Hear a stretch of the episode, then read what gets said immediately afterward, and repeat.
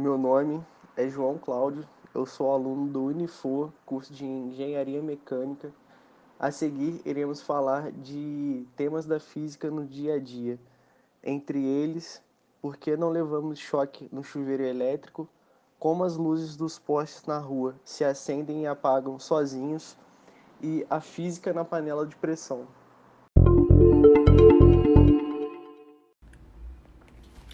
Bom, primeiramente meu nome é Pedro Felipe, sou aluno da Unifoa, terceiro período, Engenharia Civil. Eu vou estar explicando por que a gente não toma choque ao tomar banho usando chuveiro elétrico.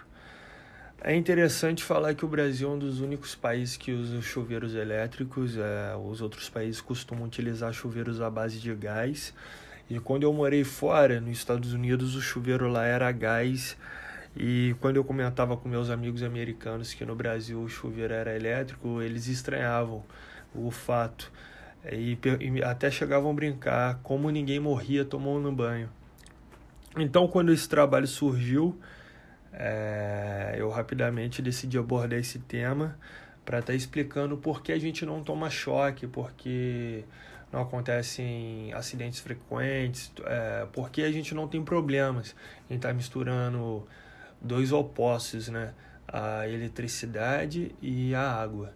Então, vou estar explicando isso e é bem bacana.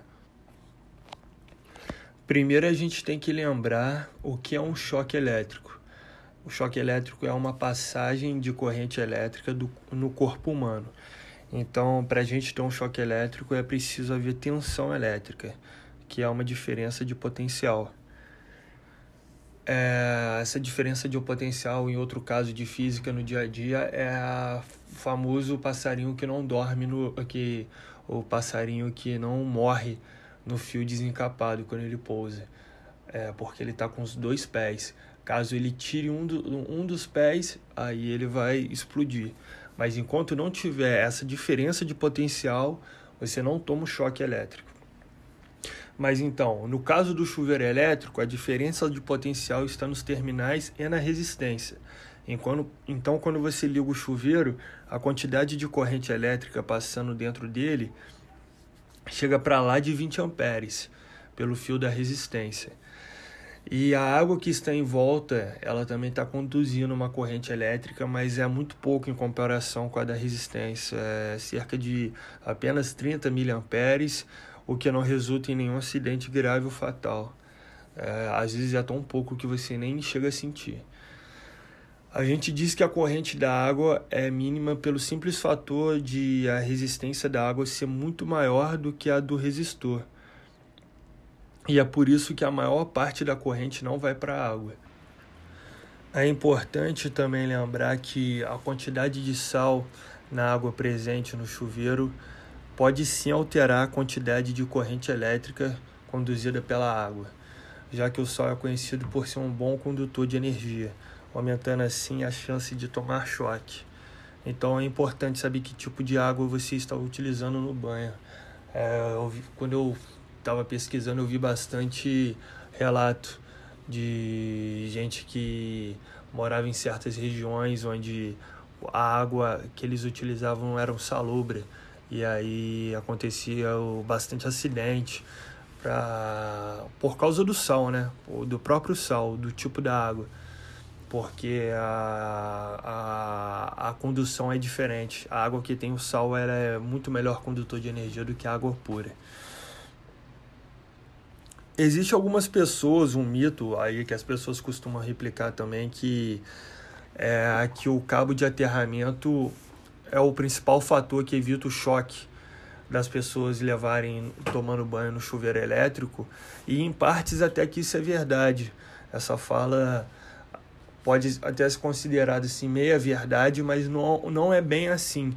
Na verdade, o sistema de aterramento ele está ali apenas para destinar correntes de fuga para a terra. Sendo assim, qualquer fuga de corrente que tiver pela água ali, ela vai preferir ir para o sistema de aterramento do que descer na água onde você está. É, e é por isso que é extremamente importante um sistema de aterramento no chuveiro. É uma medida preventiva caso aconteça algum imprevisto. como no, no exemplo da, da água salubre. Enfim, é basicamente isso o, a explicação do porquê a gente não toma choque quando a gente está tomando banho, usando o chuveiro elétrico, é bastante simples de, de entender. É tudo uma questão de noção aí básica de eletricidade, é, de condução de eletricidade, e é basicamente isso. É, acredito que o Brasil vai continuar utilizando aí os chuveiros elétricos por durante muito, muito, muito, muito, muito tempo. E na minha opinião, eu prefiro esse sistema de chuveiro elétrico do que o chuveiro à base de gás. Espero que a explicação tenha ficado simples, resumida e de fácil entendimento. Muito obrigado e tenha uma boa noite.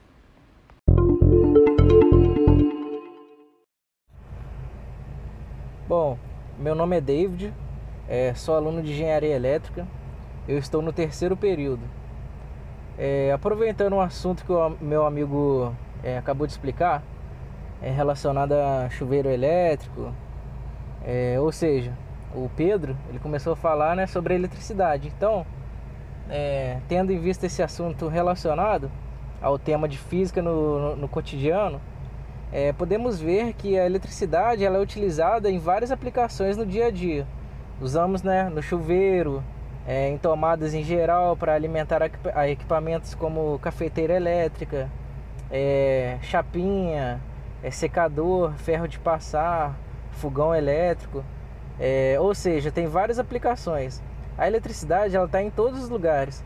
Ela está em indústrias, ela está em carro, ela está em casa e ela está também na rua. É, por isso, uma das curiosidades que eu separei é, são como as luzes do poste, como elas se apagam sozinhas, né? É, como a gente pode perceber, elas têm ali, elas se apagam e acendem sozinha de acordo, né? Quando é à noite ela acende, quando está ficando de dia as luzes são apagadas. É, em física básica ou em física aplicada à elétrica, é, aprendemos as grandezas elétricas e a diferença entre elas a corrente elétrica, que é o movimento ordenado dos elétrons livres, é, a tensão elétrica, que é uma determinada força que impulsiona esses elétrons através dos condutores, né?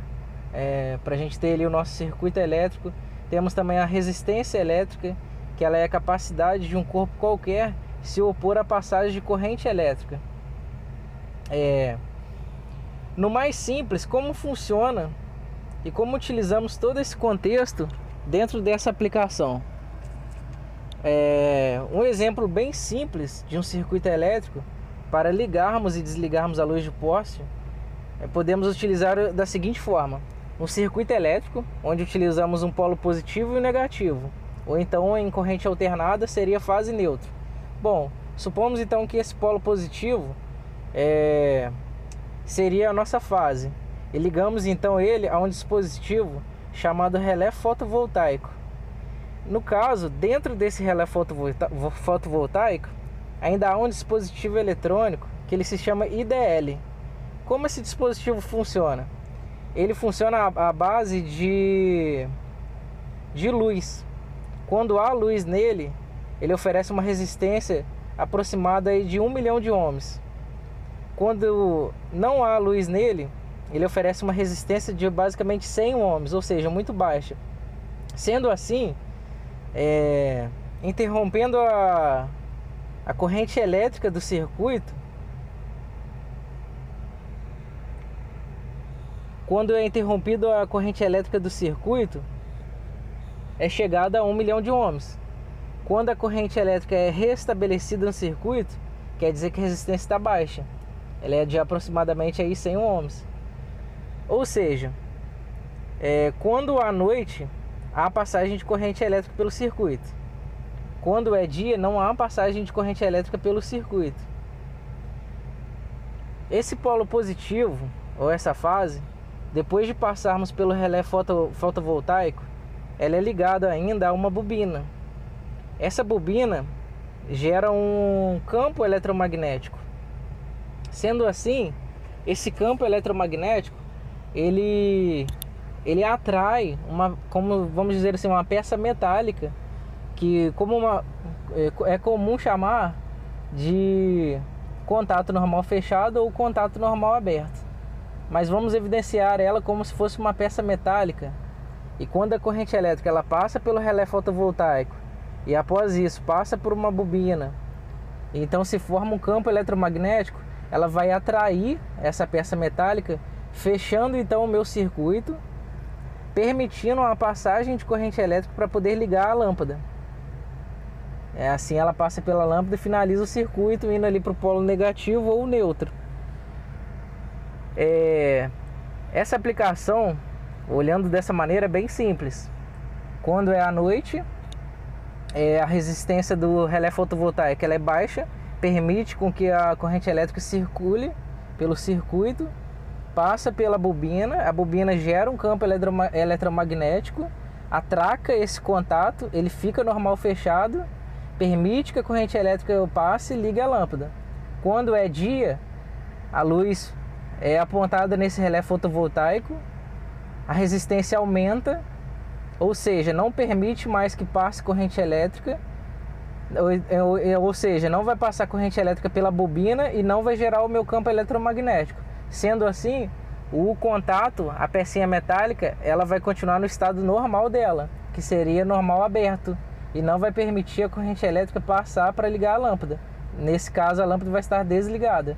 Esse é o funcionamento, de, é, basicamente, de como funciona a, a ligação elétrica para apagar, para acender as luzes automáticas do, dos postes.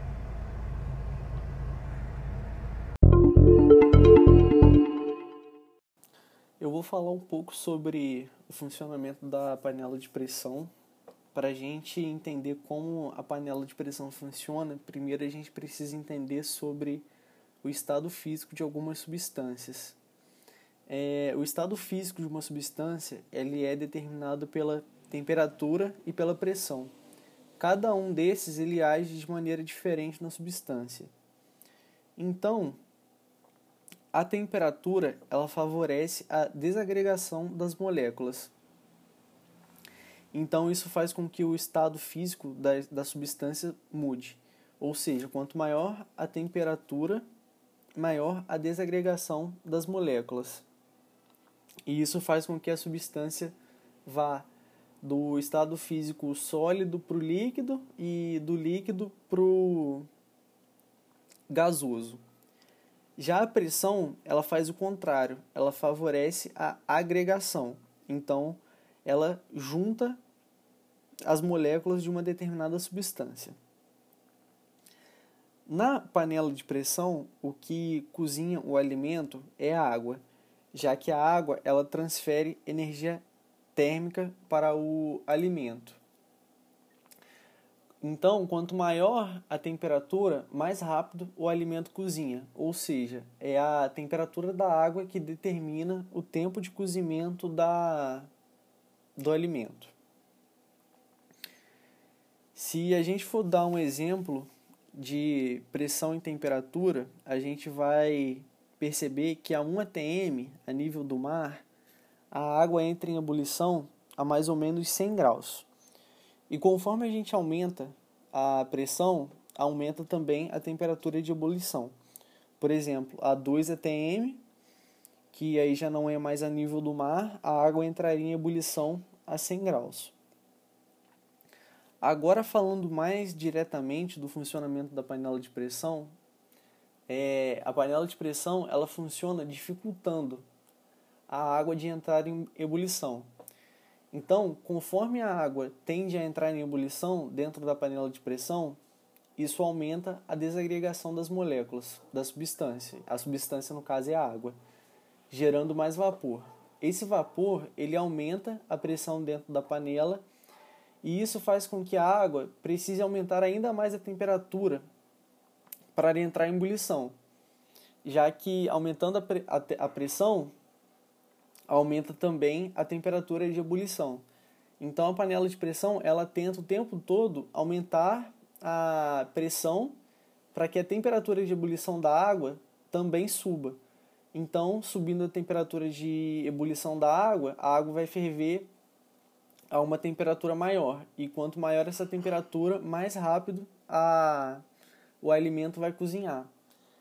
É, a panela de pressão ela chega até 2 atm. Então, a água dentro da panela de pressão ferve a 120 graus. E isso faz com que o alimento cozinhe bem mais Agora eu vou falar um pouco sobre a parte de segurança, que também é importante no nosso dia a dia.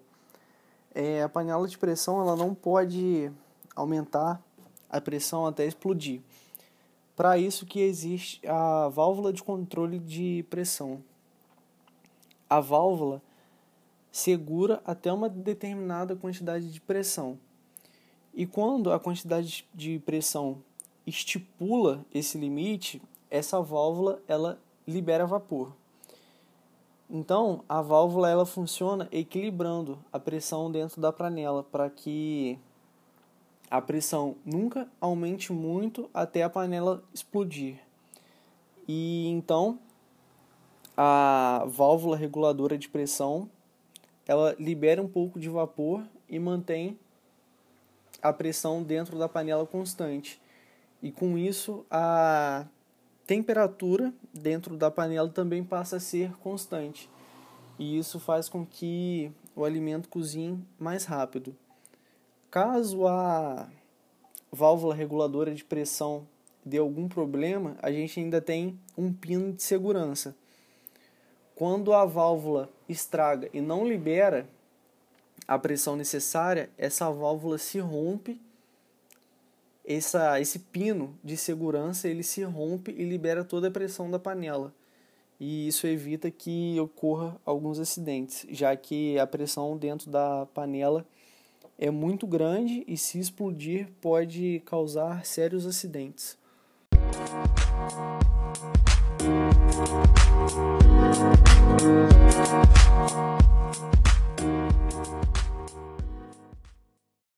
Chegamos ao final da tarefa proposta pelo curso de Engenharia do Unifor, terceiro período, onde foi proposto montar um podcast e o meu tema foi Física aplicada no dia a dia,